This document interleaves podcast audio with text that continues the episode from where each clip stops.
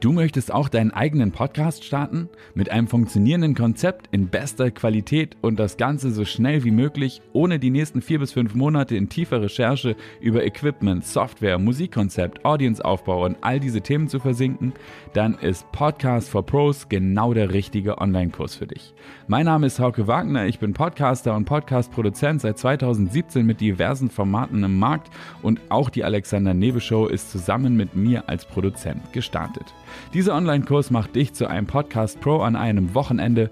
Du kannst dir die Zeit natürlich auch frei einteilen. Lebenslanger Zugang zu allen Inhalten ist garantiert.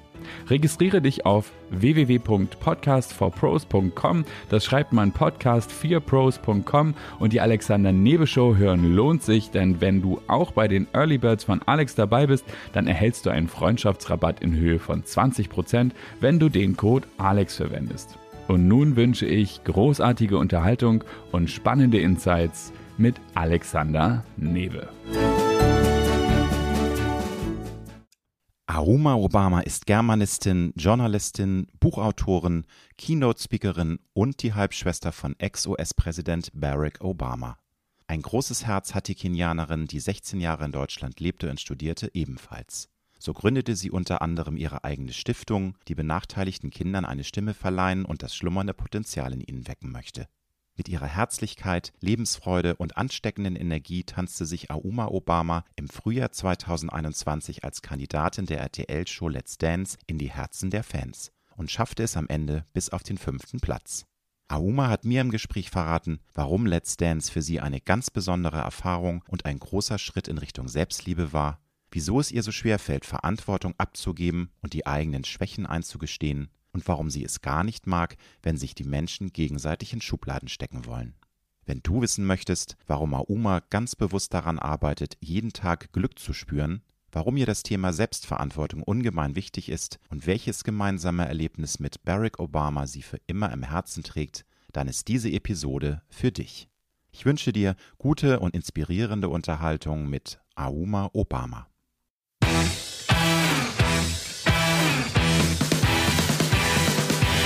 Die Alexander Newe Show. Als People-Journalist mit 20-jähriger Berufserfahrung hat Alexander hunderte von Interviews mit nationalen und internationalen Stars geführt. Unter der Überschrift Deine persönliche Erfolgsstory spricht er hier in seinem Podcast mit Prominenten aus Musik, Film und TV über ihre Erfolgsstrategien, Tools und Tagesroutinen. Wenn du dich von Top-Performern inspirieren lassen möchtest oder auf der Suche nach einer Erfolgsstrategie bist, findest du hier spannende Insights. Und jetzt gute Unterhaltung mit Alexander Newe.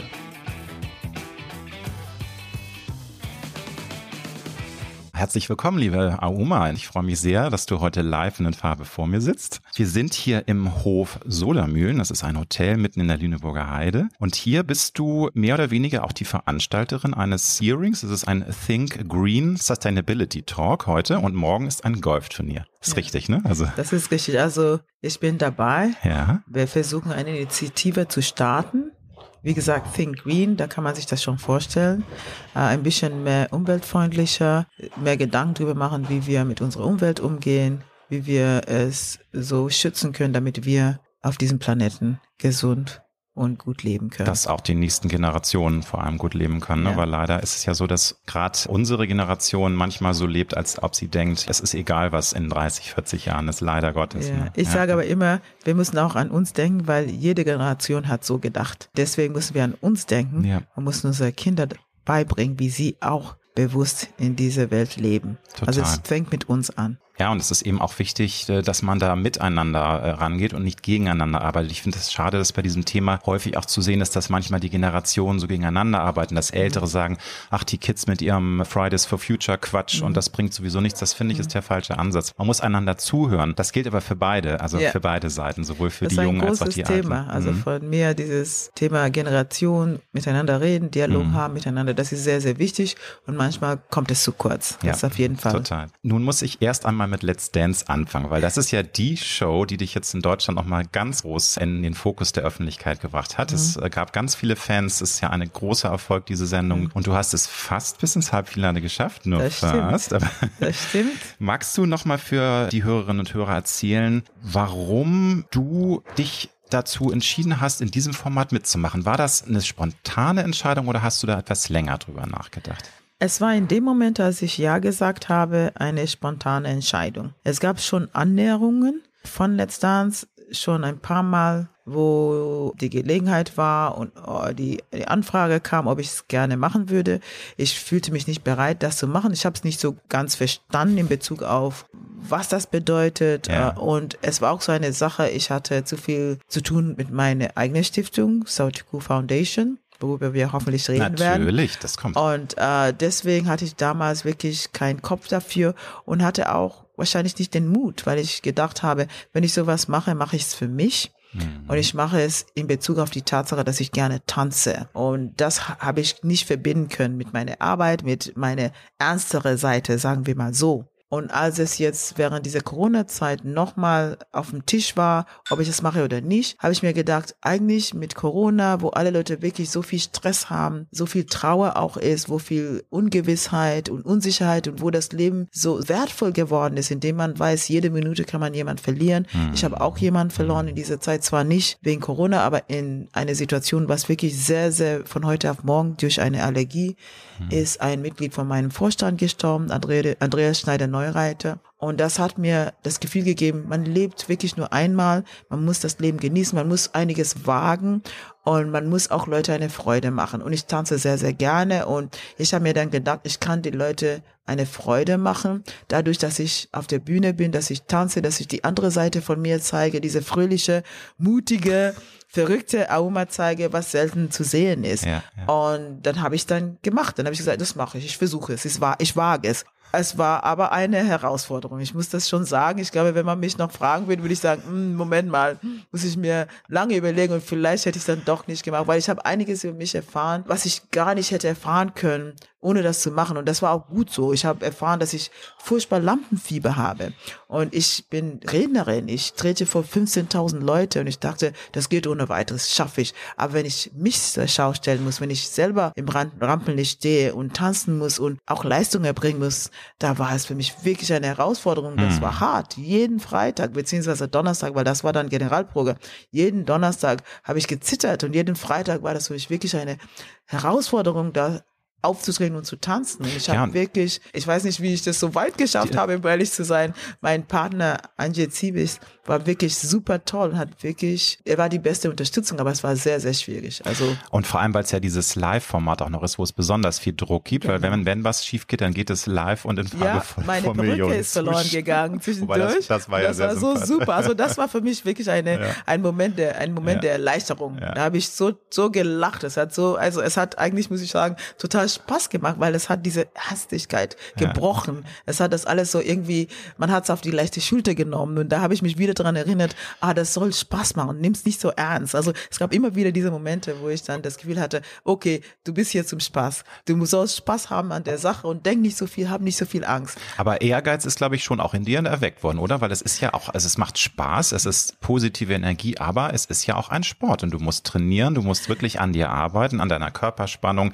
Dann kommt die Jury, die immer sagt, ja, Uma, das war schon gut, aber gerade Herr Lambi hat ja, ja, immer dann, du musst dann da und die Haltung ne? und dann, also der ist ja gefürchtet, ja. hart, aber manchmal zu hart, finde ich. Bist du dann auch ehrgeizig dadurch geworden, ehrgeiziger da viel zu erreichen oder hast du es immer unter der Prämisse gesehen, nee, ich möchte einfach eine tolle Zeit haben und möchte positive Energien rüberbringen für ich die glaube, Leute? Ich glaube das Letztere, weil um ehrlich zu sein, ich habe kein Verlangen. Ich wollte da nicht als Profitänzerin auftreten. Und da bin ich auch dahin gekommen. Und das war auch vielleicht das, was ein bisschen mein erster Schock war, mhm. weil ich wirklich gedacht habe, wir gehen dahin als wirklich Leute, die gar nicht richtig tanzen können. Und wir machen da mit und es wird dann witzig und ja. man versucht da sein Bestes zu geben und das wird alles bewertet. Ja. Inklusive, wenn man nicht so toll ist, aber trotzdem, man merkt, man hat es versucht. Und am Ende, also zwischendurch merkte man so, doch, dass, dass der Erwartung war, dass man wirklich wie ein Profi tanzt. Und das hat dann zwischendurch auch keinen Spaß gemacht, weil man dann das Ganze zu ernst nahm. Und ich wollte mhm. wirklich Spaß an der Sache haben. Ich wollte mhm. mein Bestes geben, aber ich wollte, dass die Leute auch anerkennen und erkennen, wer ich bin, mit alle meine Fehler, meine Schwächen und so weiter. Und die Schwächen, die dann in Stärken umgewandelt sind, musste man auch mit loben, mit bewerten, mit zelebrieren. Und manchmal, sage ich wieder, Lambi kam das zu kurz und ich fand das einfach ein bisschen schwierig dann und zwischendurch hat es dann nicht so viel Spaß gemacht und dann habe ich wirklich mich zusammenreißen müssen und merken müssen, ich tanze für die Zuschauer. Und in dem Moment, wo ich erkannt habe, ich tanze für die Zuschauer, für mich, für meinen Partner, der mit mir tanzt und dass wir Spaß haben müssen dabei. Ich habe mich daran erinnert, warum ich das mache. Mein Covid Crazy, wie ich das nannte, damit die Leute während dieser Covid-Zeit etwas zu lächeln haben, sich auf was freuen dürfen. Und dann ging's wieder. Dann habe ich Lambi nicht mehr gesehen, Sehr gehört. Für mich war das nur Lärm. Ja. Dann habe ich einfach getanzt, weil es Freude an, am Tanzen war und dann hat es wieder Spaß gemacht. Und ich glaube, deswegen habe ich diesen Schub bekommen und bin ich auch dann weitergekommen. Ja, du hast halt auch durch deine Authentizität ja. begeistert, durch diese, auch die Lebensfreude, die du ausgestrahlt ja. hast. Und es gab ja Tänze, wo man merkte, die liegen dir mehr, da hast du mehr irgendwie dieses mhm. Feuer, was in dir dann auch lodert und was du zeigen kannst. Das kam ja dann auch rüber. Und es, ne? und es ging dann nicht mehr nur um mich. Es mhm. ging um diese Show für die Zuschauer. Und ja. mir war dann immer bewusst, da sind Leute vor dem Bildschirm, die zuschauen und das genießen und das gerne sehen. Und auch das Team um mich, um uns herum, die das Ganze gefilmt haben. Es ging um mehr als die Jury, weil die haben uns immer so gefilmt. Ich habe dann vielleicht einen Fehler gemacht und dachte, oh Gott, warum das ist ein Fehler? Und als ich dann das erzählt habe, Freunde haben gesagt, wir haben es gar nicht gesehen. Die Kameraleute, die waren wirklich so, es war so eine dankbare Situation, ja. wo die uns immer ins beste Licht gerückt haben und uns so gezeigt haben. Und als ich verstanden habe, wie das funktioniert, dieses Format, bin ich ein bisschen gelassener gewesen. Ich hatte trotzdem Lampenfieber, das ist nicht weggegangen leider, aber ich habe mich ein bisschen besser aufgefangen. Ich habe mich besser, ich fühlte mich viel sicherer in dem Gewissen, dass die Leute alle nur Gutes wollten für mich. Natürlich über die Jury hinweg gab es dann noch eine ganze Menge Leute, die mich hochgehalten haben und das hat sehr geholfen. Was würdest du sagen, sind die wichtigsten Dinge, die du von dieser Show mitgenommen hast, die du jetzt im Herzen trägst? Du hast gesagt, du hast Dinge über dich erfahren, die du vorher nicht wusstest, zum Beispiel, dass du Lampenfieber hast. Was ist so dein Fazit? Also was war für dich so das tolle Gefühl, was du mitnimmst nach dieser Show? Oder was hat es dir persönlich gebracht? Was ich am meisten mitgenommen habe, ist, dass ich mich auch im Vordergrund rücken darf. Bis jetzt habe ich immer so gearbeitet, dass ich andere im Vordergrund stelle, ich mache viel für meine Stiftung, ich mache viel für meine Familie, ich mache viel für meine Freunde, aber ich stelle mich immer nach hinten. Ich bin immer, ich denke immer an mich zuletzt. Und bei Let's Dance ging es wirklich nur um mich. Mhm. Auch ob ich gut getanzt habe, ob ich schlecht getanzt habe, alles ging um mich und ich musste mich mit mir selber auseinandersetzen. Ich musste mich darstellen und es, ich dürfte mich darstellen. Und das war mir sehr, sehr schwer, weil ich immer mich irgendwie so im Schatten stelle und ich lasse es wirken, was ich mache, aber ich würde mich nie loben, ich würde mich nie zelebrieren. Und in Dance ging es darum, dass ich mich lobe, mich zelebriere, dass ich auch zähle, dass es um mich geht. Und obwohl ich im Hintergrund immer versuche, dass ich klarkomme, dass ich okay bin, musste ich mich damit auseinandersetzen, wie ich das mache woran denke ich? Wie schaffe ich das, dass ich Erfolg habe in meiner Stiftung? Wie schaffe ich das, mhm. dass ich immer noch erfolgreich bin als, als Auma? Wie schaffe ich es, dass ich respektiert werde? Alle diese Elemente, alle diese Dinge, die ich mache, was mache ich mit mir selber? Also es ging um mich und diese Auseinandersetzung mit mir selber hat kam, ich kam dann zu dem Schluss, ich muss mehr Zeit für mich haben. Ich muss abgeben. Ich muss erlauben, dass andere mir helfen, dass andere mir was geben und nicht, dass ich immer gebe. Ich muss auch nehmen. Ich mhm. muss meine Schwächen gestehen und erlauben, dass andere mir helfen, durch diese Schwächen, Schwächen hindurchzukommen.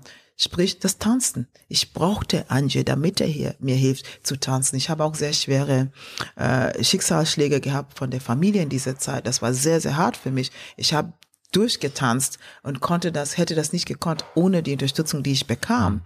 Und ich musste das auch erlauben, dass ich geholfen werde. Und das zu lernen, ich weiß nicht, ob ich das durchziehen werde. Es war ja nur eine kurze Phase in meinem Leben.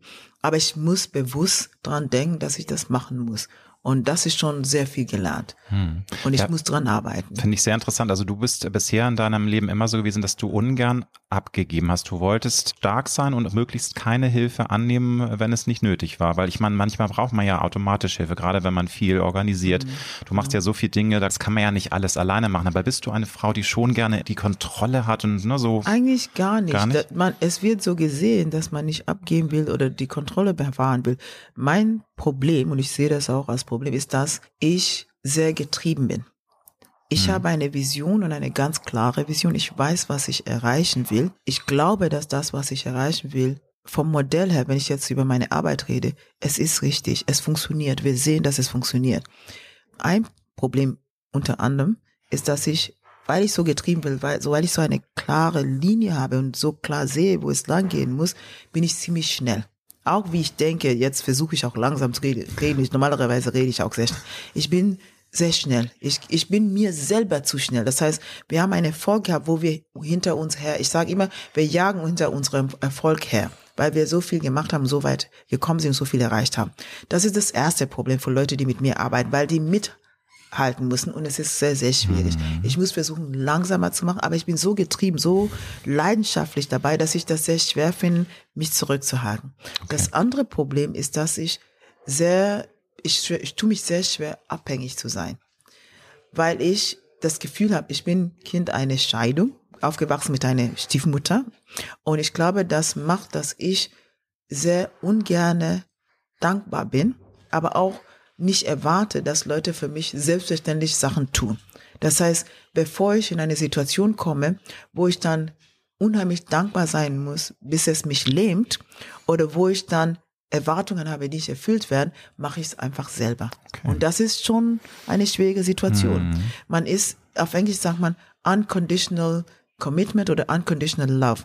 Dies, was Kinder normalerweise bei den bedingungslo Eltern bedingungslose Liebe, bedingungslose, Liebe oder bedingungslose ähm, ähm, ja Commitment ist so, dass man sich auch, oder, dass man sich auch auf was einlässt, dass genau, man man Haut und Haare bedingungslos dabei ist, einlassen. Ne? Genau, und genau. das kenne ich leider nicht. Und aus dem Grund bin ich immer so jemand, ich sage, ich pack's einfach an und mache. Hm. Und viele Leute einfach erwarten das. Ja, ich bin ein Macher noch ja, dazu. Ja. Und dann habe ich auch noch diese Antrieb, dass ich Perfektionistin bin. Und die Kombination von allem macht, dass man dann denkt, oh, sie gibt nichts ab. Ich würde so gerne.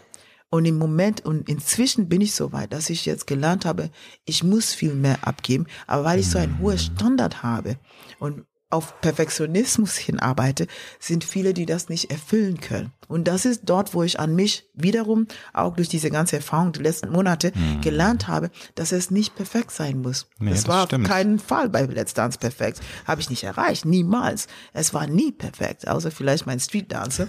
Aber, und das war auch nicht perfekt, muss ich ehrlich sagen, aber es ging.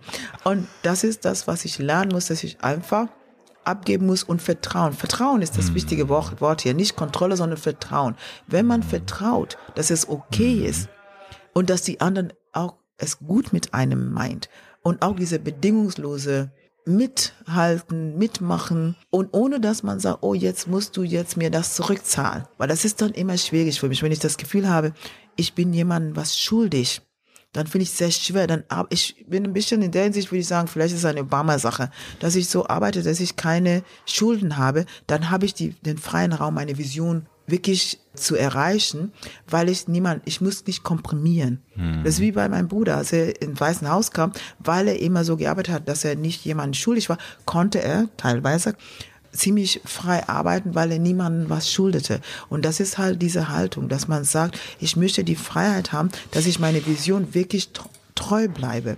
Und wenn ich den Leuten was, was schulde. nicht immer leicht ist, man muss da wirklich ja, sehr und das ist so einfach diese, dieses hm. Ausgleich finden. Hm. Und daran arbeite ich noch. Ich muss wirklich sagen, ich habe viel gelernt über ja, mich und ja. ich muss lernen, dass es ein ich bin so weit auch mit meiner Vision und meine, mit meiner Stiftung, dass ich wirklich viel mehr abgeben kann, weil es eine richtige Richtung hat. Hm. Aber am Anfang und dann auch noch Meistens ist es so, wenn man kein Geld hat, ist man wirklich dann abhängig, wenn die Leute mit einarbeiten. Weil die, man, man muss ständig, hatte, hatte ich das Gefühl, oh, man ist so dankbar, dass die mitmachen. Und dann ist man gelähmt, weil man nicht so viel fragt. Man fordert nicht so viel, weil man denkt, oh, ich kann das nicht, die kriegen, es ist alles entgeltlich, die, ich muss froh sein, dass die überhaupt mit mir arbeiten.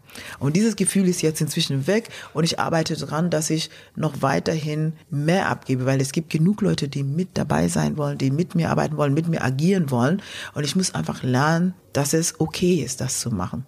Das, das ist doch aber gut, dass du dir darüber bewusst bist und dann mal sehen. Also ja, die Zukunft ja, wird zeigen, ja, ob du das hinbekommst. Ja, ja, ja, Es muss sein, weil ich bin auch, es ist so lange, dass ich so arbeite. Man wird auch müde. Aber man muss aufpassen, dass man dann diese Leidenschaft nicht ein bisschen verliert. Ja, klar. Ist, ja. Du bist ja in vielen Feldern erfolgreich unterwegs. Du bist äh, studierte Germanistin, Soziologin, du bist Journalistin, du hast Bücher geschrieben, du ähm, bist auch eine Keynote-Speakerin, was du ja auch ähm, heute, glaube ich, noch wieder ja, hab, ja. machen wirst. Du wirst ja. eine Rede halten. Du hältst Reden, die das Publikum mitreißen, begeistern, mhm. auch motivieren mhm. sollen. Natürlich für was genau möchtest du die Menschen begeistern? Also natürlich ist es eine Überleitung jetzt auch zu deiner Stiftung. Mhm. Du bist ja sehr toll in verschiedenen Projekten aktiv. Aber magst du mal sagen, was ist so dein Herzenswunsch? Was ist immer wieder der Punkt, warum du Menschen mit deinen Reden begeistern und erreichen möchtest? Ich glaube, im Vordergrund kann man das für mich in einem Satz sagen. Das ist die Selbstverantwortung. Wirklich bei allem, was wir machen, ist es die Selbstverantwortung. Weil es gibt so viele Themen inzwischen.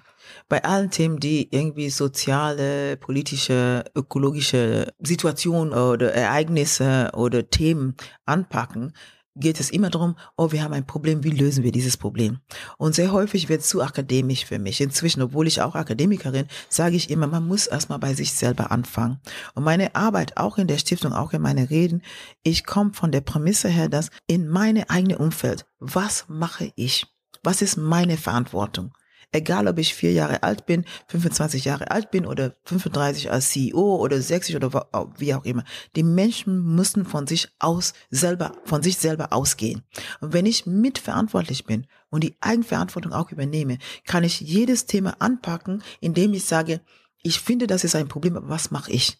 in Bezug auf was ich mache, um das zu verbessern und was mache ich, um dieses Problem bestehen zu lassen. Wo ist meine Verantwortung? Und in dem Moment, in dem Moment, in dem ich diese zwei Fragen antworten kann, dann kommt das nächste, was kann ich tun? Mhm. Also Verantwortung, eigene hm. Verantwortung und Mitverantwortung und dann, was kann ich tun? Wie löse ich dieses Problem? Als ich, als Individuum und dann darüber hinaus als Gesellschaft. Insgesamt, was können wir tun? Wenn wir diese Probleme so anpacken und dann noch dazu hinzunehmen, dass wir uns informieren müssen, weil die Leute sind ziemlich faul. Viele Leute reden sehr plakativ über Probleme, aber informieren sich nicht genau. Dann haben sie es gehört von dritter Stelle oder über Social Media und sind dann Experten und haben eine Neigung zu sagen, dagegen nein, protestieren, aber ohne voll informiert zu sein. Und wenn wir alle so funktionieren, dann ist es wirklich sehr oberflächlich. Wir mussten uns die Arbeit machen. Wenn ein Problem für uns wirklich ein Thema ist, müssen wir uns die Arbeit machen, uns zu formulieren. Vor allem ist es ja so, dass bei vielen Problemen die Ursachen so viel komplexer sind. Wir ja. Menschen suchen ja, ja, immer gerne die einfachen Antworten. Ja. Das ist ja menschlich. Man möchte gerne schwarz-weiß, gut, böse haben, aber manchmal ist es so komplex und so diffizil, dass man sich die Mühe eben wirklich äh, machen muss, wie du sagst, sich da einzuarbeiten, das mal zu durchdringen, die Materie. Sei es nun Armut in der dritten Welt, sei es äh, Global Keine Warming, ne? Entschuldige, nee, wo gleich musst du, also ja, das, das ja, ist ja. jetzt auch, sag bitte, und, das, also das magst und, du nicht. Normalerweise dieses, man sagt, das kenne ich noch, entschuldige, will, sag mal kurz, das ist für dich ein No-Go, also dieses dritte also Welt? Also dritte Welt ist für mich ein No-Go. Ja, ist wichtig, weil das war mir jetzt nicht bewusst und das tut mir auch leid, da wollte ich jetzt hier nicht zu nahe treten. Das ist auch wieder sich informieren, das ist ein genau, Austausch. Und das ist so früher, weißt du, so aus den 70er, 80er hat man das irgendwie so gespeichert. Aber weiter, Evolution, ne? wir müssen uns entwickeln, sowas, ja. Aber vorher, was ich sagen wollte, die Leute suchen sich nicht mal die Antworten, sie suchen sich die hm. Lösungen. Die wollen, dass man schon für die eine Lösung hat. Aber wir müssen, jeder von uns sind ein Teil der Lösung. Mhm. Wir müssen das erkennen. Und das ist ein Teil des, der Verantwortung für das Thema. Aber dritte, über dritte Welt werden wir bestimmt noch reden. Ja, vor allem, also du bist ja in verschiedenen Organisationen aktiv. Mhm. Du bist zum Beispiel beim Weltzukunftsrat, du bist mhm. im Vorstand der Jakob Stiftung mhm. und du hast deine war, eigene, war. du warst, okay, wichtig, ja. seit wann ist das jetzt, jetzt nicht mehr, weil ich das hatte ich. bin eine Weile jetzt nicht okay, mehr dabei. Okay. Ich war, ich war. Warst ja. du, ne? Okay. Mhm. Und du hast eine eigene Stiftung, die heißt äh, Sautiku, wie heißt es? Sautiku? Stark gestimmt. Heißt es richtig so, Sautiku, so wird es ausgesprochen, mhm. die auch seit 2013 in Deutschland aktiv aktiv ist. Du 2011, hast die schon vor. 2000, und seit wann hast du sie gegründet? Die 2010 in Kenia alles klar, offiziell. Okay. Also vorher dran gearbeitet und ja, dann 2010 ja. offiziell. Und das ist, glaube ich, somit auch deine größtes Herzensprojekt. Ja. Magst du einmal erzählen, was genau diese Organisation anschiebt, wofür sie wirbt, also, wofür sie Geld sammelt, was macht diese Organisation? Also genauso wie bei den Reden, meine Speaker-Aufträge, geht es hier wieder darum, dass man den Menschen, mit denen ich arbeite, Verantwortung Eigenverantwortung, Mitverantwortung das Wort. mitbringt. Mhm. Das Wort ist mhm. sehr, sehr wichtig. Und diese Menschen sind Kinder und Jugendlichen zwischen vier und 25 Jahre alt. Ich arbeite schon länger in diesem Bereich mit diesen Themen, habe angefangen in Deutschland sogar, als ich noch Studentin war. Bei der Friedrich-Ebert-Stiftung und Karl-Duisberg-Gesellschaft habe ich bei Seminare mitgemacht und sie mhm. gehalten und habe festgestellt, dass bei Erwachsenen und in England auch noch und da war es eher mit Jugendlichen, also ab 16 Jahre alt und da habe ich festgestellt, in, in Deutschland schon damals mit erwachsenen Leuten, dass die erwachsenen Leute, man kann mit Erwachsenen reden über diese Themen, aber die sind so belastet mit so viel, was die mitbringen zum Thema oder zum Gespräch. Die haben ihre Darlehen, ihre Ängste um die Arbeit, um die Ängste um die Kinder, wie die die Kinder in die Schule schicken, Ernährung, Gesundheit und so weiter, dass die so belastet sind, dass man mit ihnen über die Themen reden können. Im Kopf verstehen die das, die sind auch einverstanden, die sagen ja, ja, nicken, alles gut und verstanden, aber die können eigentlich sich nicht ändern, weil sie zu viele Ängste haben. Großes Thema. Die, Ängste sind die, die übermächtig denken, manchmal. Ihr Lebensexistenz, sie kennen das nur so, um hm. das umzuwandeln dazu gehört sehr, sehr viel Mut. Und das können nicht so viele Leute mhm. auf den Tisch bringen. Mhm. Und da habe ich dann gedacht, wo kann ich ansetzen, damit die Leute die Möglichkeit haben, eine andere Richtung anzuschlagen, ohne dass die so belastet sind von ihrer ganze, ihre ganze andere Verantwortungen nicht Eigenverantwortung, nicht Mitverantwortung, sondern eigen, andere wahre, reale, materielle Verantwortungen nenne ich sie. Mhm. Und da habe ich gedacht, okay, arbeite ich mit Jugendlichen. Da bin ich, war ich in England zu der Zeit und habe dann angefangen, mit Jugendlichen zu arbeiten, zwischen, eigentlich zwischen 13, am, am Anfang war es zwischen 13 und weiter, 18 und so. Aber da habe ich festgestellt, in Europa, in England jetzt damals, das ist nicht meine Kultur. Und um wirklich was zu bewirken, wirklich eine Veränderung zu ermöglichen in Bezug auf Teilnahme als Mitverantwortliche für das, was passiert im eigenen Leben, mitentscheide, damit sich in der Gesellschaft sozial, ökologisch und politisch was ändert. Um das machen zu können, müssen die Erwachsenen dabei sein. Man kann nicht nur mit Jugendlichen arbeiten, man muss die Eltern mit einbeziehen, man muss die Gemeinde mit einbeziehen, die Gesellschaft, das ganze Umfeld muss mitmachen. Und um das zu machen, muss man eine kulturelle Veränderung schaffen oder man muss die Kultur so verstehen, dass man mit den Menschen so arbeitet, damit sie an Bord kommen. Und ich habe in einer Situation, es ist wie in Deutschland auch, wo Jugendamt ist ganz was Bestimmtes, eine Institution, da ändert man nichts dran. Da gibt's dann die Sozialarbeiter, die mit den Jugendlichen arbeiten, da gibt's ein System, da gibt's alles in den Schubladen reingesteckt. Mhm. Und das habe ich in England festgestellt. Ich würde diese, diese Brücke zwischen Jugendlichen und Erwachsenen niemals überbrücken, weil ich einfach das System nicht ändern kann. Und ich war sehr, sehr frustriert. Die Jugendlichen waren frustriert. Die haben verstanden, was ich versucht habe zu ändern, aber die hatten keine Entscheidungsmacht, weil das System sagt schon, wenn du ein junges Mädchen mit sechs und du hast ein Kind gekriegt, du kannst nicht in die Schule, kriegst du eine Wohnung, du bist mit Sozial, du kriegst Sozialhilfe und das ist es dann hast du dein Sozialhilfe, bist dein Kind groß, aber wie du dein Leben weiter streitest, ob du studierst, ob du lernst, das ist alles schon bestimmt durch das System. Du musst durch das System, so wie das System dich eingestuft hat. Und da habe ich gedacht, ich muss hier weg. Bei mir zu Hause sind wir noch offener für eine Veränderung, weil die Kinder und Jugendlichen, die sind gierig, die hungern nach Aufmerksamkeit, um dieses Potenzial in sich auszuleben. Wir haben das Glück zum Beispiel, und das ist eigentlich ein Glück im Unglück, dass wir kein so starkes fixiertes, national fixiertes soziales Netzwerk haben in Bezug auf Sozialhilfe. Mhm. Und von daher sind die Leute auf sich selber sehr gelassen oder verlassen und die müssen selber gucken, wie sie zurechtkommen. Und in diese Umgebung, in so eine Umgebung war es sehr möglich, reinzukommen und zu sagen, Leute, arbeiten wir zusammen, damit diese Verantwortung, die ihr materiell und substanziell für sich und ihre Familie haben, arbeiten wir zusammen, damit wir gucken, wie ihr erfolgreich finanziell und sozial zurechtkommen.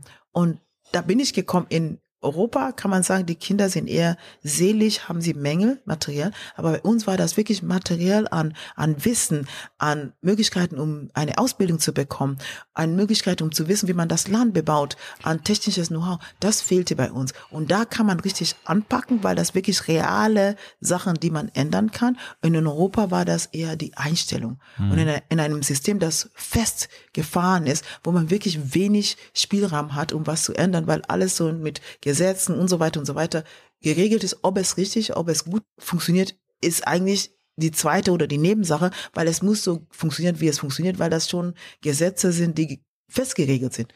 Die jungen Leute müssen sich anpassen. Und bei uns haben wir immer noch die Möglichkeit, dass die jungen Leute ihr Schicksal selber bestimmen können, weil das alles noch ein Tabula rasa ist. Und würdest du sagen, dass auch der Satz äh, Hilfe zur Selbsthilfe ein Aspekt ist? Weil ich habe äh, recherchiert, dass du das auch so siehst, dass Afrika ist so ein reicher Kontinent, so ein reiches, ja, ein Kontinent mit so vielen Ländern, die auch so viel mhm. Potenzial haben. Und das mhm. Problem ist ja, dass häufig junge Afrikanerinnen, Afrikaner in die Stadt ziehen, weil sie hoffen, mhm. dass es da besser wird. Ja. Du sagst aber, das ist ein Fehler, weil es äh, häufig ist das Land fruchtbar. Sie können es bewirtschaften, sie könnten da auch von leben und ja. glücklich leben. Stattdessen landen sie leider manchmal dann in einem Vorort, in Slums, Slums ganz ja. schlimm. Mhm. Oder sie machen sich auf die Reise nach Europa und landen in irgendeinem Flüchtlingscamp und wenn sie Glück haben, kommen sie dann irgendwie nach Deutschland, Frankreich, England, wo auch immer. Aber das Thema Hilfe zur Selbsthilfe, ist das für dich auch ein Anliegen, dass man den Menschen zeigt, was überhaupt an Potenzial da ist und dass das Gute teilweise sogar vor ja, der Haustür das liegt. Das ist ein großes Thema bei uns und wir nennen das nicht mal Hilfe. Wir reden nicht von Hilfe, weil mhm. ich finde, wenn man von Hilfe redet, dann heißt es, dass der andere überlegen ist, hilft den anderen, der kann sich selber nicht helfen, der ist eher meistens passiv und dann ziemlich dankbar. Also ich habe ja. schon gesagt, ich habe das Problem mit dem Wort dankbar und man fühlt, man sieht sich als Opfer. Und was wir versuchen, und das Wort hatte ich mal gefunden habe, wieder vergessen, wie das auf Deutsch heißt, enablen. Wir ermöglichen, wir machen ein Umwelt, schaffen ein Umwelt, wo die Menschen sich selber das holen können, was ihnen hilft, ihr Leben zu, zu verbessern. Mhm. Und wir zeigen viel mehr als alles andere. Was wir sind, sind Leute, die zeigen und eine Plattform schaffen, wo die Menschen vor Ort keine Angst haben müssen, wenn sie ausprobieren, um ihr Leben zu verbessern. Mhm. Weil obwohl die Land haben, häufig ist es so, haben sie vergessen, wie sie das Land bebauen. Wir haben früher, für uns sage ich immer, es ist Default. Wir haben immer Bio angebaut. Wir haben kein Chemie benutzt. Wir haben Dünge benutzt von den Kühen und so weiter. Wir haben das gemacht, was jetzt hier in den Unis un, ähm, studiert wird und die Leute das machen und es ist so spezialisiert und es ist super teuer Bio zu essen und, und dieses ganze Organische, weil alle jetzt dieses Großbauernhöfe haben, wo alles mit Chemie gemacht wird. Das haben wir schon. Auf, natürlich, das ist so, wie wir unsere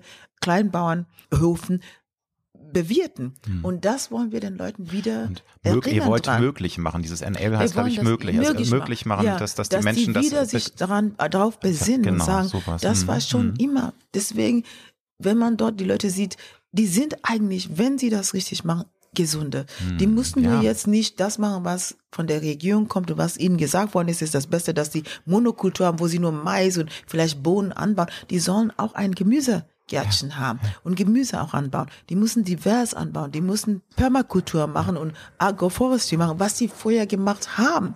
Wir haben früher niemals einen Baum abgeholzt, weil wir Bäume als Hecken hatten, nicht Hecken, sondern die kleinen, sondern richtige Bäume. Und diese Bäume haben, wir hatten immer trockene Zweige von den Bäumen, mhm. womit wir unsere Feuer gemacht haben, damit wir kochen konnten. Und heutzutage holzt man ab, macht Kohle, was sie von Indien übernommen haben, weil irgendjemand Schlaues dachte, das wäre das Beste. Und es gibt keine Bäume mehr bei uns. Oder es das, wird Soja angebaut, also, also ja. Dinge, die dann woanders wieder ne, und das für, man für, hm. vor Ort nicht. Also dieses lokale Anbauen, hm. damit man sich lokal ernähren kann, damit man lokal austauscht und verkauft lokal. Das ist das, was wir fordern weil es ist für uns wie ein, ein, ein Ripple-Effekt.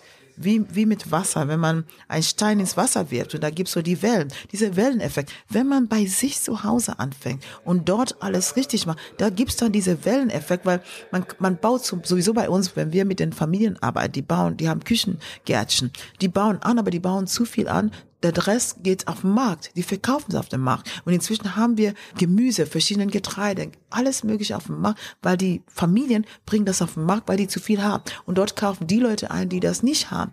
Da muss das einfach diverser sein. Wenn der eine Tomaten mhm. anbaut und der andere Kohl und der andere Kartoffeln und so weiter. Das, das ist das, was wir technisch an Bord bringen und sagen, macht das divers, wie das früher war, damit man auch als Kooperative arbeiten kann. Wäre natürlich eine schöne Sache, wenn es auch in, äh, im Rest der Welt mal wieder mehr so gemacht ja. wird. Das ist ja leider global ja. ein Problem, ja. dass immer mehr Monokultur betrieben genau. wird, dass dadurch auch die Umwelt leidet. Das ist ein ganz die, komplexes die Thema. Die versuchen ne? das auch rückgängig zu machen in Europa teilweise. Aber es ist so schwierig, weil die Großunternehmen, und das ist auch eine Sache im Kopf, die passieren muss. Deswegen arbeiten wir mit Kindern und Jugendlichen, weil man muss die Mentalität ändern. Dieses Denken, dieses Großdenken, Großkonsum, großer, schneller, weiter, breiter, das, wir müssen zurücktreten ja, damit. Ja. Wir müssen wieder zurück. Wir müssen uns besinnen auf das, was wirklich für uns wichtig ist. Saubere Luft, saubere, sauberes, Luft, sauberes Meere, Wasser, ja. Ozeane. gesunde mhm. Erde. All diese Dinge sind vor Ort zu machen. Wenn wir ein bisschen kleiner denken, aber multipliziert. Und dann wird's dann das Größere auch mit auffangen. Aber wir müssen vor Ort anfangen, es anders zu machen und bei jedem Ganz Individuum. wichtig. Und im Kleinen, das fängt also ne, ein kleiner, also jeder kann eine Kleinigkeit schon ändern, wenn das Milliarden Menschen machen, ja, ein Bewusstseinsveränderung, dann ist es groß. Dann ist es groß. Das ist genau. das Tolle. Und man kann man genau. nicht immer sagen, ach, ich kleiner Mensch kann ja gar nichts machen. Wir jeder. sind gemeinsam stark. Ne? Und deswegen mein Wort ja. Mitverantwortung ja, ganz und wichtig, Ganz wichtig. Würdest du sagen, dass es dich glücklich macht, der Welt etwas zurückzugeben, also anderen Menschen, sie, ihnen zu, nicht das helfen Wort magst du ja nicht, aber es möglich zu machen, dass andere Menschen mehr aus ihrem Leben machen, dass die ihr Potenzial entdecken, Energie entdecken. Ist das für dich was, was dich glücklich macht, was dich auch antreibt, also was die Energie es gibt? Es treibt mich auf jeden Fall an und das Resultat ist dass, dann natürlich, dass ich glücklich bin, aber der Grund, warum ich das mache, ist viel weniger, dass ich denke, oh, das macht mich glücklich, das schöne warme Bauchgefühl. Es ist mehr, dass ich weiß, dass ich es kann.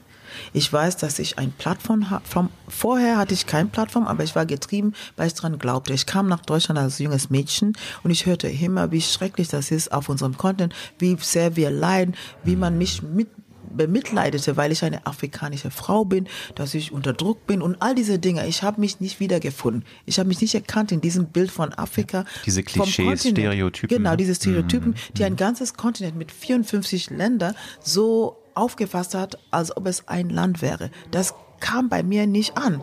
Und dann noch die afrikanische Frau als dieses Opfer, das man irgendwie retten musste, wo ich gesehen habe, dass deutsche Frauen für mich viel eher Opfer waren, weil die nur bis zwölf arbeiten könnten, wenn die Kinder hatten, Kinder hatten, weil die dann schnell nach Hause rennen mussten, weil die Kinder sonst Schlüsselkinder würden, weil die ja. nicht mehr irgendwo hin konnten ja, ja. und das Kind betreut werden musste. Das habe ich überhaupt nicht verstanden. Wieso bin ich diejenige, die Hilfe braucht und unterdrückt. Ihr seid unterdrückt. Ihr könnt ja gar nicht mein richtiges Job haben. Meine Role Models zu Hause waren immer Frauen, die voll arbeiteten, an, ja. wichtige Jobs hatten ja. und bis zum Ende des Tages arbeiten konnten. Also das war der, der Antrieb im Grunde, um zu zeigen, dass unsere Welt und die Welt in Europa gar nicht so anders ist. Wir haben zwar mehrere verschiedene Kulturen in Afrika, aber wenn man diese westliche Art zu leben, was ich erlebt habe durch den Kolonialismus, da kann man, ich, die mussten mich auch mit einbeziehen in dieses Bild von Afrika. Und das hat mich angetrieben.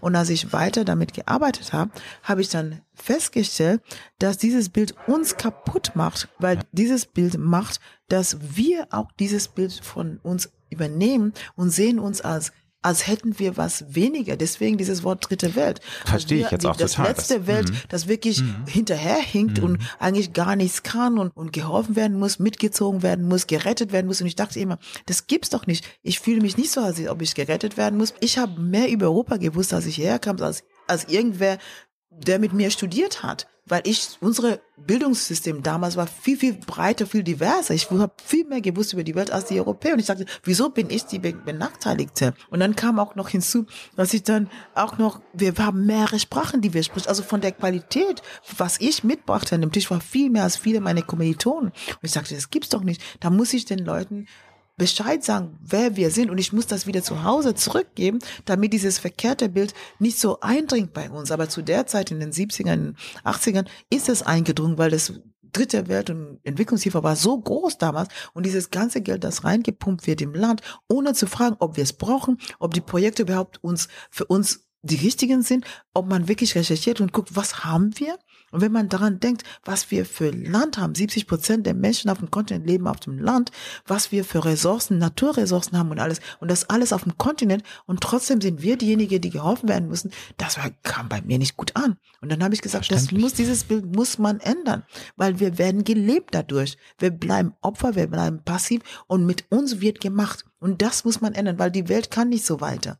Weil wir sind sowieso zu viele. Man kann uns nicht irgendwie radieren vom Bild der Welt, damit man dieses Kontinent ausbeutet, wie man das macht. Wir sind da und was wird aus uns? Und wir werden dieses Kontinent auch kaputt machen, wenn wir das machen, was die Europäer machen. Wenn wir so industrialisieren, wie die Europäer das gemacht haben bis jetzt, werden wir uns, und das gab auch als Diskussion, weil die Leute gesagt haben, ja, die Amerikaner, die Europäer wollen uns sagen, dass wir wollen die Welt, sollen die Umwelt schützen, aber die machen alles kaputt. Die Luft ist schlecht in Europa. Das Wasser ist nicht mehr gut in, Euro, in, in USA.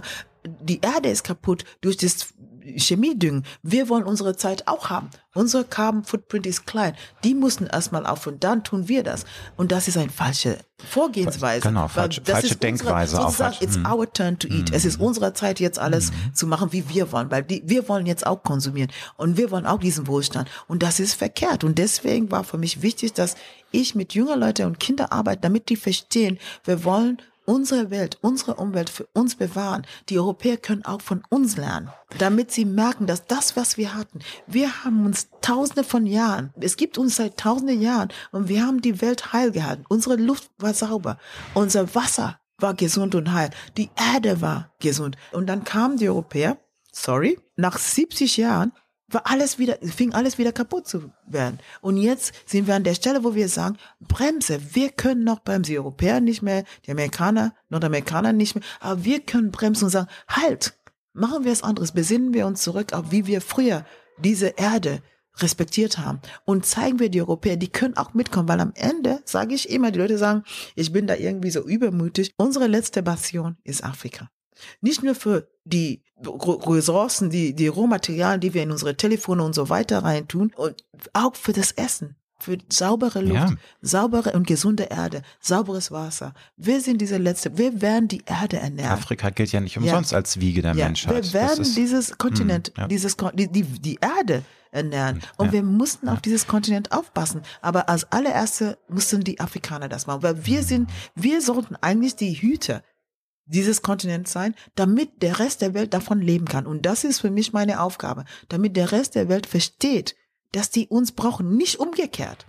Und das ist das Verrückte. Deswegen Ja, sage ich, wir sind nicht dritte Welt, wir sind die erste Welt, wir waren die erste Welt, Wiege der Welt und wir sind es nach wie vor. Ja. Und wenn man dieses verkehrte Bild von dritter Welt immer noch benutzt, immer noch versucht, uns einzupaukern, dass wir das sind, werden wir weggucken und bevor wir es wissen, wenn wir dieses Kontinent kaputt machen, dann gibt's nichts mehr. Das stimmt und das ist jetzt ein ganz Dann schmaler Grad. Also irgendwann ist Ja. es auch zu spät leider. Das ist ja Genau. äh, schon eigentlich äh, seit 20, 30 Jahren sagen wir, dass wir an Ja. diesem Point of No Return bald angekommen sind. Genau. Aber darf ich einmal nochmal zu deiner Jugend fragen, weil du bist ja 1980 nach Deutschland gekommen, um hier Soziologie und Germanistik zu Ja. studieren. War das damals für dich ein Kampf mit deiner Familie, dass du diesen Schritt wagst? Weil das ist ja nicht selbstverständlich als junge Afrikanerin aus Kenia, du bist in Nairobi aufgewachsen, einfach mal nach Europa zu gehen, nach Deutschland und da zu studieren. Da gehört ja auch sehr viel Selbstbewusstsein, sehr viel Mut dazu. War das für dich so, so ein erster Akt des Kampfes? Ja, aber es war, so, so, es war, es war überlegt von mir, aber es war auch schon ein, es war eigentlich übermutig, würde ich sagen, weil ich kam mit 19 und ich habe damals nicht drüber nachgedacht. Ich wollte in einem Ort sein, wo ich als Mensch ernst genommen würde.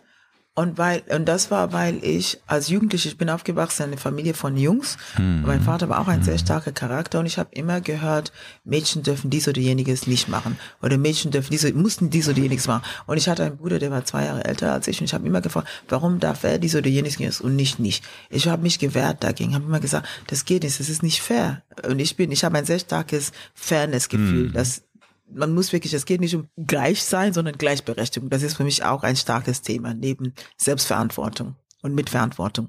Und damals habe ich daran gearbeitet, obwohl ich schon an der Uni war, zu Hause und habe, wurde akzeptiert hatte eine, einen Platz an der Uni, habe ich immer nach einem Stipendium gesucht, um wegzukommen, damit ich wirklich diesen Freiraum habe, weil ich das Gefühl hatte, ich werde unterdrückt in Bezug auf mein Geschlecht. Nur weil ich ein, eine Frau bin, nur im Positiven. Es ist nicht eine pejorative Geschichte. Es war nur, es wurde limitiert.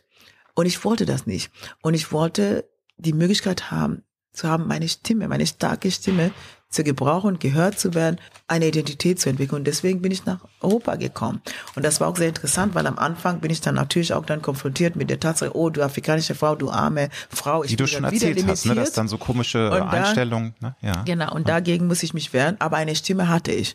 Also da habe ich bemerkt, man hat meine Stimme ernst genommen und ich dürfte eine Meinung haben. Ich dürfte Mitbestreiter sein von, von Themen, die mir wichtig waren. Und das war für mich wirklich ein Aha-Moment, wo ich wirklich Zeit hatte zu überlegen, was ist meine Identität? Ich wurde konfrontiert damit, ich musste mich auseinandersetzen damit in eine Situation, wo ich als Fremde wirklich Zeit hatte, nicht nur diese fremde Kultur anzunehmen und meinen Platz drin zu finden, sondern auch meine eigene Kultur, die Limitierungen in meine eigene Kultur auch zu sehen und mich damit auseinanderzusetzen und mit den beiden zusammen kam ich an einem Ort, wo ich wirklich dann meinen Platz eingenommen habe sozusagen in der Welt, wenn man so will, in diesem Ort, wo ich war. Und das war ja. wirklich für mich was ganz Besonderes und war für mich sehr, sehr wichtig. Also diese Zeit war sehr, sehr wichtig und ich bin wirklich froh, dass ich diese Möglichkeit hatte.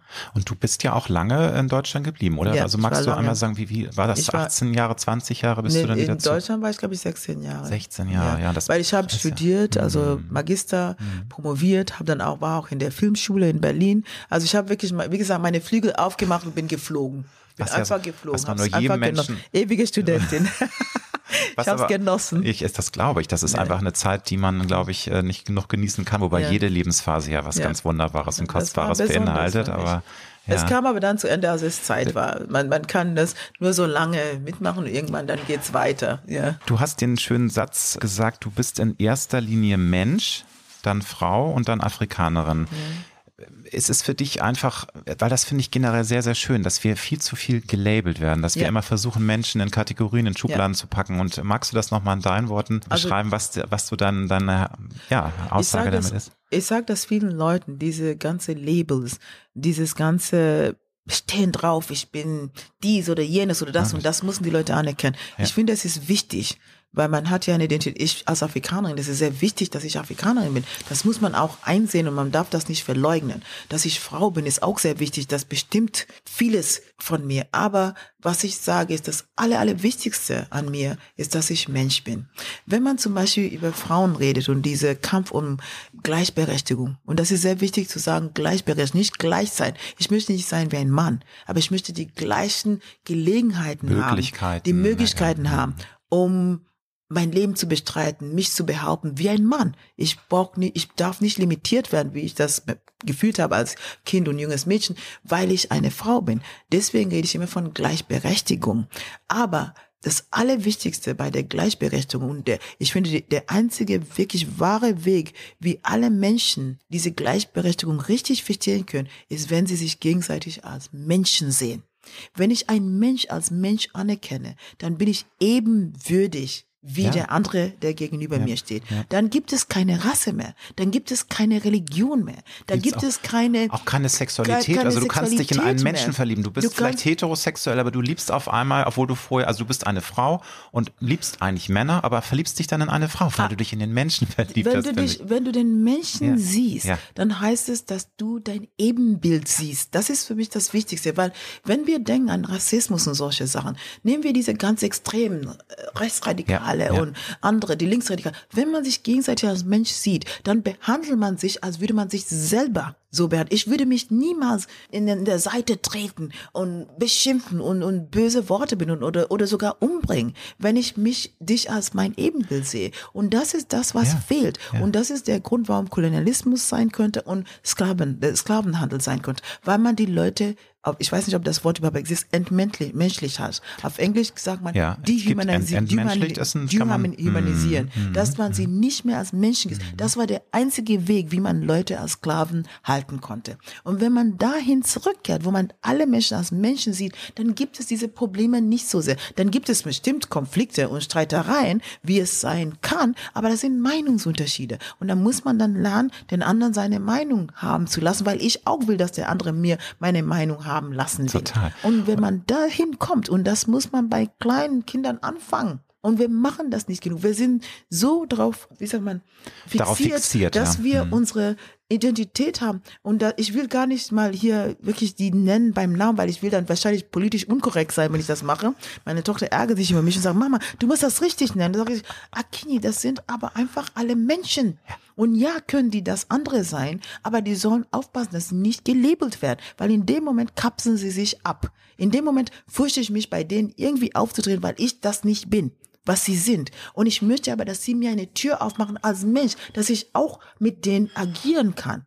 Und darum geht es, auf dieser höheren Ebene genau. geht es darum, dass wir als Menschen, das ist wie eine Wiese wir, von Blumen. Du, wir sind eine große Familie, unsere DNA ist von allen Völkern der Welt zu 99,8 Prozent gleich. Ja. Dieses Und ganze, alle Leute sind alle, eigentlich schwarz, wenn man genau untersucht. Ne? Jeder hat Ein bisschen Ja. von Schwarz. Ne? Alle, alle wollen sich immer abstammen, aber eigentlich sind wir Alle sind wir sind, Afrikaner. wir sind eine Weltfamilie und Afrika ist die Wiege der Menschheit. Ich sage immer, es ist wie eine Wiese von Blumen, Ja. besonders Ja. wahrscheinlich in Südfrankreich, wo alle verschiedene Blumen nebeneinander existieren. Die Bienen gehen und landen bei allen Blumen und die sind alle nebeneinander und es ist eine wunderschöne Wiese und keiner nimmt den anderen Platz weg und man ist irgendwie, oh, das, wir ergänzen uns, wir, wir sind ein, wir komplementieren uns gegenseitig. und wenn man das so sieht, dann ist es eine ganz andere Art, miteinander umzugehen. Sehr- und es ist sehr schlau und, interessant, mm. divers, es ist unterschiedlich und es funktioniert, es kann funktionieren. Aber wir sind so intellektuell mit dem Ganzen, dass jedes, und, und das, das bin ich nicht, das, am Ende sind wir alle gleich. Das ist so. Da leider muss, kommt das immer nicht genug in den Köpfen Aber an von vielen in Leuten. dem Sinne, Aber dass wir alle Menschen sind. Also Ja, das ja. Diversität, da Ja. muss man immer wieder darauf zurück. Diversität ist nicht negativ, nee, es ist das eine ist was. Gutes und Wichtiges, finde ich auch. Aber es ist halt, es sind so wahnsinnig viele komplexe Themen, über jedes könnte man äh, eintauchen. Also Und ich wollte sagen, für mich, alle Themen kommen zusammen in der Arbeit, die ich mache mit den Kindern und Jugendlichen. Es kommt alles zusammen. Weil dieses ganze, das diverse, unterschiedliche Sehen, alles, dass die Menschen sich gegenseitig respektieren als Menschen, das alles kommt in der Arbeit mit den Kindern. Und wir fangen wirklich sehr früh mit den Kindern an.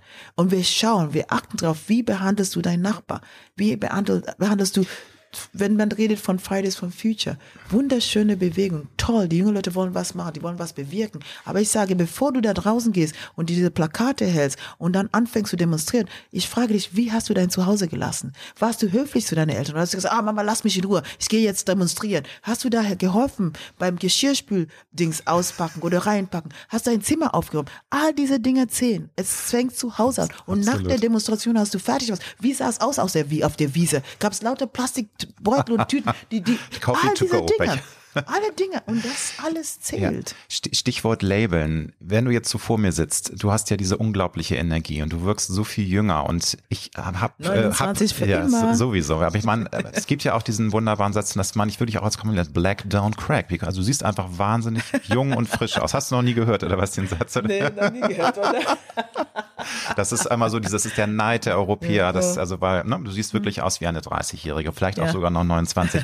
Aber nervt dich das, dass wir uns alle gegenseitig auch immer so labeln, jung, alt, schön, reich, äh, hässlich, bläh. Und, also ich meine, Mhm. dieses, diese, das ist doch eine Einstellung. Auch Jugendlichkeit kommt ja natürlich auch, wenn man Glück hat und die Gene sind gut und man hat, man bealtert nicht schnell. Aber es ist auch eine Lebenseinstellung. Würdest du sagen, viele labeln sich negativ selbst, weil sie sagen, oh, ich bin zu alt, ich Ja. Mhm. kann das nicht mehr, weil ich bin ja schon 55. Das ist, Was- ja, hm? das ist Teil des Lebens, dass man sich immer, teils ist es dieses Labeling, weil die Gesellschaft das auch tut, man macht da mit.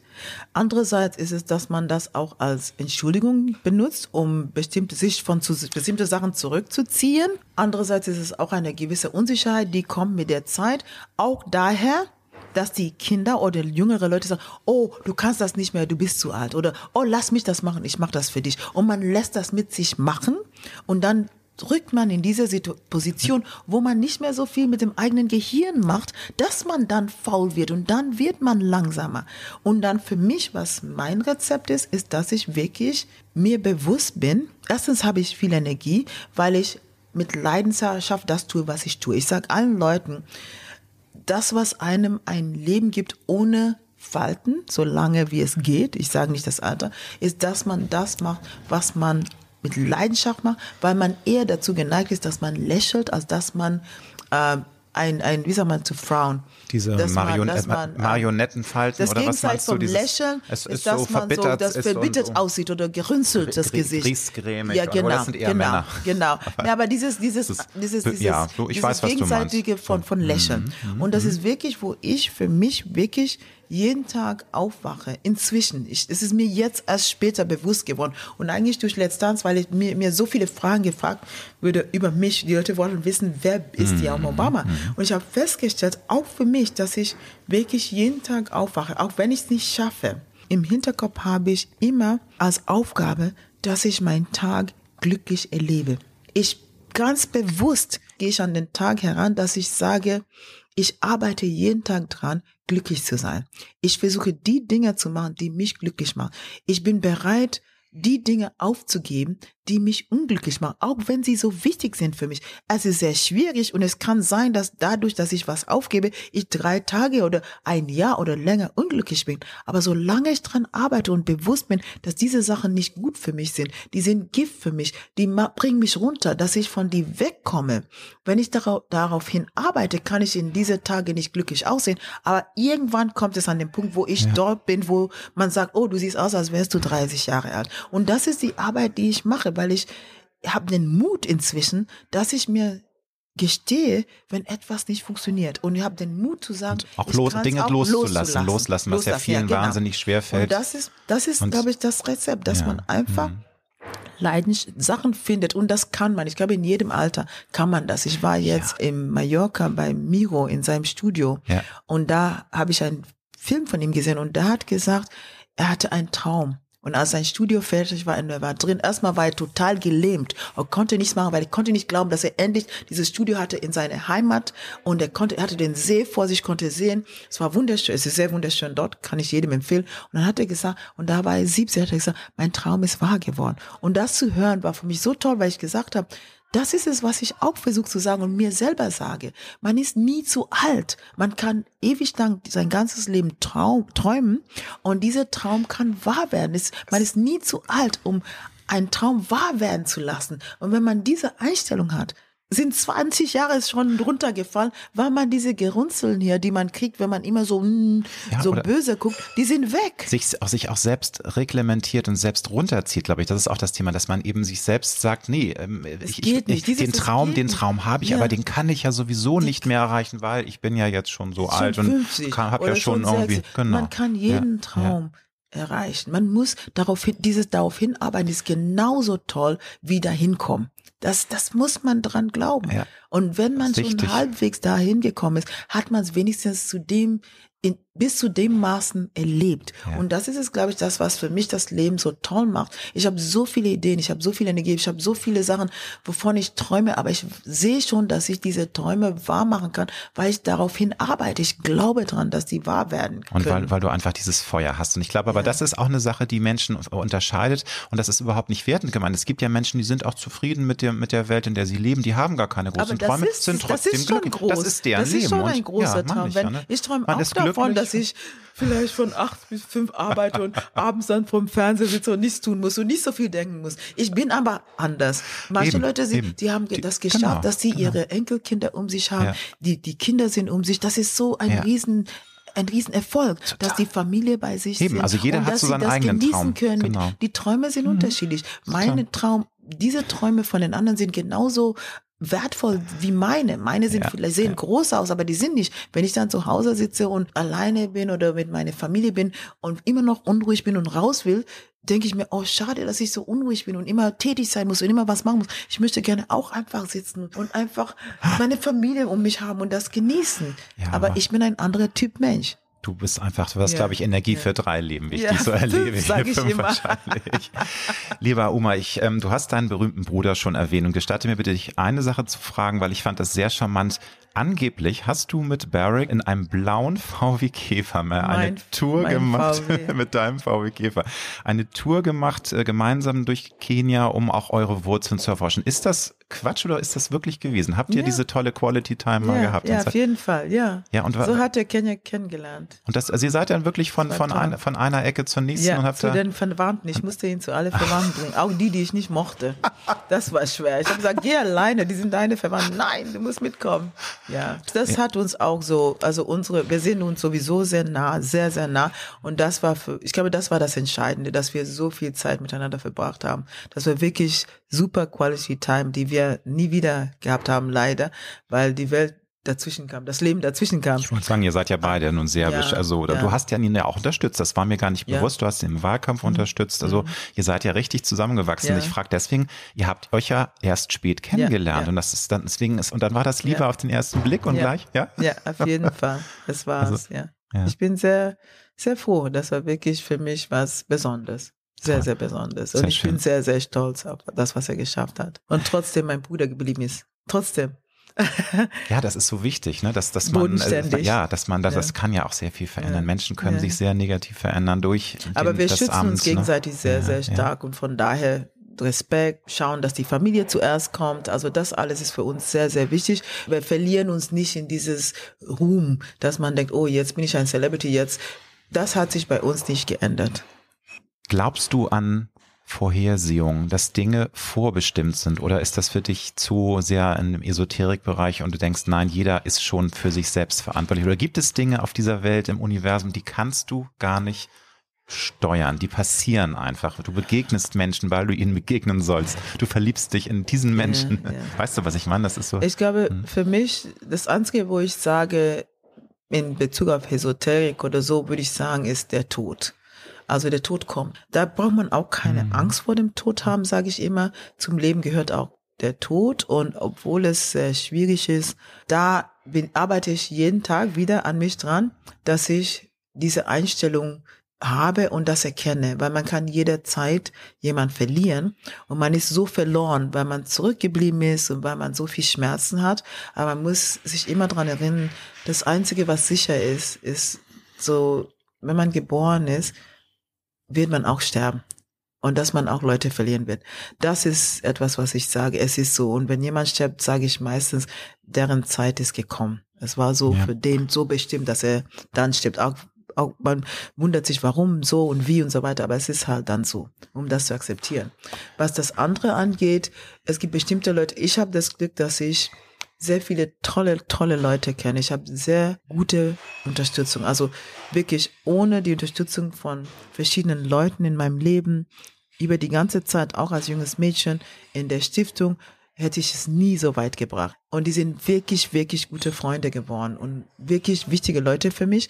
Aber ich sag auch wenn man sagen will, ah, das war der Schicksal, dass man irgendwie dahin gekommen und diese Person kennengelernt hat, das ist das, was wir uns selber einreden. Wenn man irgendwo hinkommt und es war vielleicht so schrecklich und da war ein tolle, eine tolle Sache, dann sage ich, das war der Grund, warum ich dorthin gekommen bin. Aber darüber hinaus sage ich, man muss das pflegen. Es ist Arbeit. Man muss die Beziehungen pflegen. Man muss die Leute, die man im eigenen Leben hat, wertschätzen. Man muss die Erfahrungen, die Möglichkeiten, die man bekommt, die muss man nehmen. Weil jeder von uns, es werden Türe ständig für alle aufgemacht. Aber ob man durch die Tür geht oder nicht, das ist die eigene Entscheidung. Und viele Jedes Leute Mal. haben zu viel Angst, um durch diese Tür zu gehen. Deswegen sage ich, es ist nicht Schicksal, weil das Schicksal könnte sein, diese Tür. Aber durch die Tür gehen, das musst du selber machen. Und deswegen würde ich nicht so viel äh, mich an Schicksal anlehnen, weil ich weiß, ich muss auch was tun dafür. Und das ist auch mein, meine Botschaft an junge Leute immer. Es gibt so viel. Und was mein Glück ist, ist, ist dass ich ich habe eher Mut dazu, durch die Tür zu gehen, als dass ich Angst habe, durch die Tür zu gehen. Und deswegen habe ich so vieles erreicht, weil ich einfach sage, oh, ich gehe durch die Tür. Es wird schon werden. Ich werde Und du gehst auch durch die Tür, auch wenn es vielleicht gar nicht klappen kann. Also du wagst, ja, ich versuche, du ich wage Dinge, es, du versuchst ich, ich es, du hast, sagst, das kann ja nicht, was soll passieren? Ich arbeite dran. Ja, ich bin ja. auch sehr vorsichtig. Ich wage nicht so blind durch. Ja. Das ist auch so eine Sache. Alle, die mich kennen, wissen, dass ich Sachen sehr langsam mache. Was für mich der Ausgleich ist, ich wage durch die Tür zu gehen, aber ich mache sehr viel Arbeit. Ich informiere mich, ich recherchiere. Wenn es um Partnerschaften geht, geht es, dauert es manchmal zwei Jahre, bevor was dabei rauskommt. Aber ich lasse nicht los ich habe diese, diese, ich halte durch, wie sagt man, diese äh, Durchhaltekraft. Durchhaltekraft. Oder, ne? hast, hm. und ich Kämpfer, glaube, du bist auch ein Kämpfer. Ich bin nicht so jemand, der sofort, ich bin nicht so wie in der neuen Millennial-Welt, wo man sagt, immediate consumption, es muss äh, alles dieses sofort Jahr, und, dieses Jahr mhm. Instant Gratification, ja, ja, ja, das ist sofort jetzt, das bin ich nicht. Ich kann warten, ich habe Geduld und wenn ich an etwas glaube, es muss nicht heute passieren. Es kann auch in ein paar Jahre sein. Und deswegen habe ich es auch geschafft, dass ich eine bestimmte Umgebung geschaffen habe, wo die Leute, die um mich herum sind, schon länger dabei waren und immer noch da sind, weil ich daran arbeite. Ich, wie sagt man, to nurture. Ich das ernähre, ich, ich ernähre und mhm diese, diese Boden, den ich kreiert habe, das mein Halt ist. Und deswegen durch die Tür gehen ist auch ein, inzwischen ist es so geworden, dass ich so viel Vorarbeit mache, dass durch die Tür gehen ist nicht nur so blind durch die Tür gehen, sondern auch mit meinem Rücken gedeckt mit so viel Unterstützung, dass ich denke, die kommen mit mir durch diese Tür. Ich gehe selten alleine durch die Tür. Es gibt immer so eine sagen wir mal so will, Deine Gang. Mein, mein, mein, meine Unterstützung, okay. dieses Framework, ja, das ja, ja. es erlaubt, dass ich durch die Tür gehe und eventuell nicht auf die Nase Sehr falle. gut.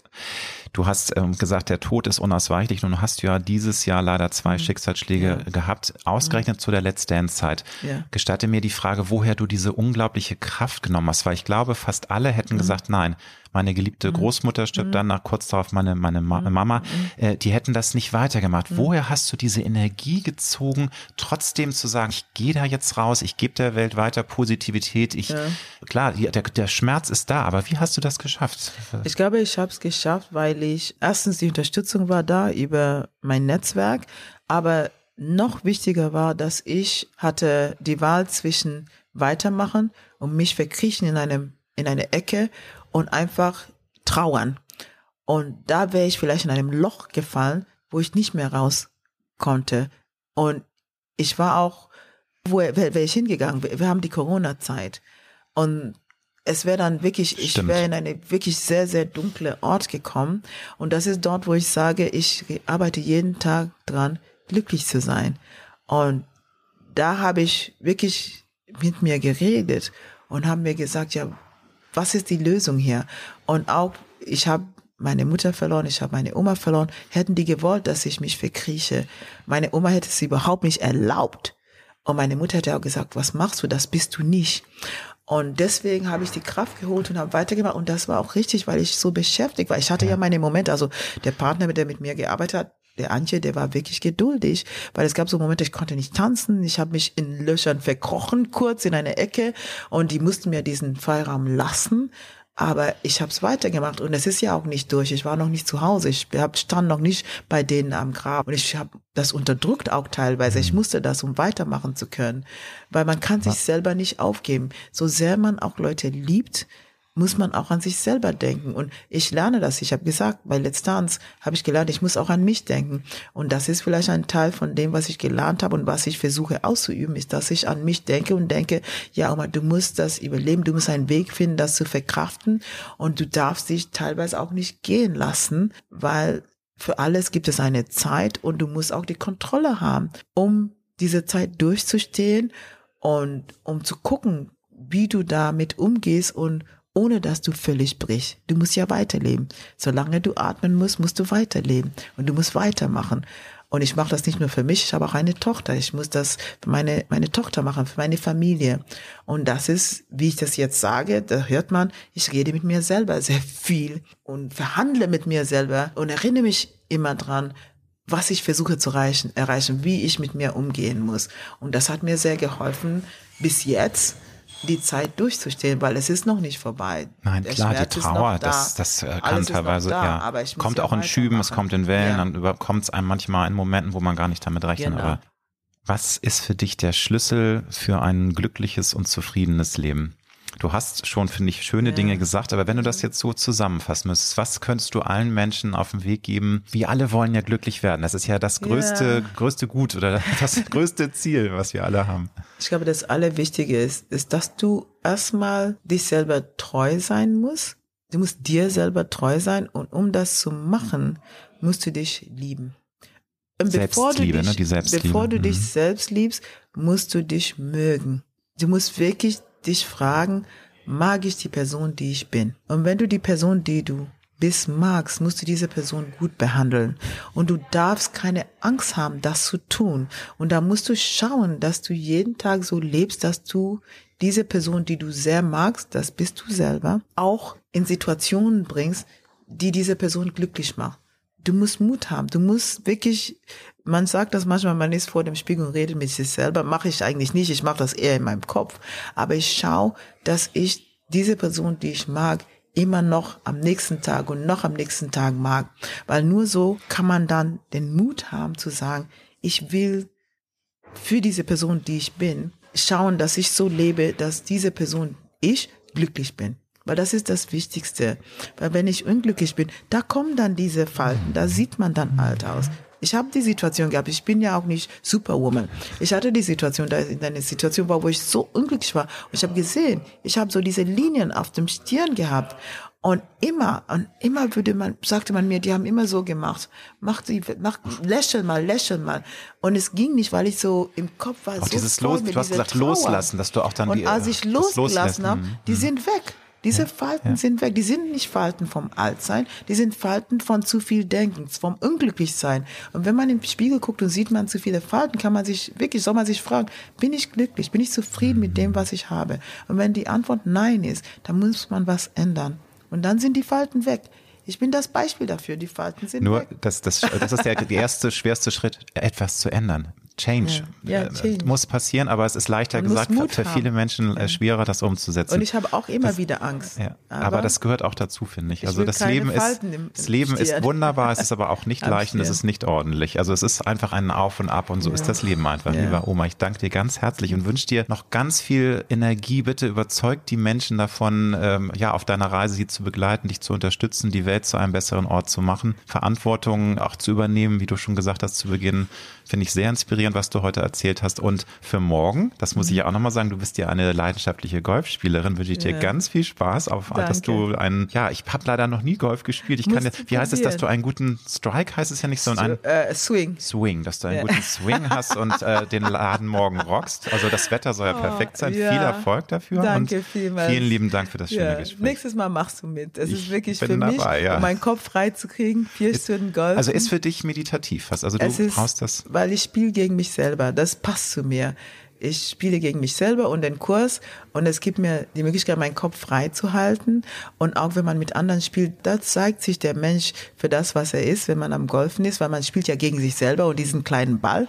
Und da hat man die Möglichkeit, dann Menschen wirklich kennenzulernen. Und das passt dann zu mir. Es hilft mir, nicht nur mich selber ein bisschen Freiheit zu geben, Kopf frei, andere Leute zuzulassen und mit mir zu reden, sondern auch andere Leute kennenzulernen für das, was die wirklich sind.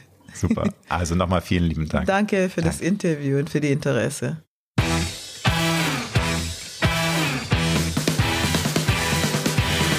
Das war die Alexander Nebel Show. Wir hoffen, dass es dir gefallen hat und wenn du auch zukünftig keine Folge verpassen möchtest, dann drück jetzt den Abonnieren-Knopf. Wir freuen uns sehr, wenn du auch das nächste Mal wieder dabei bist. Tschüss.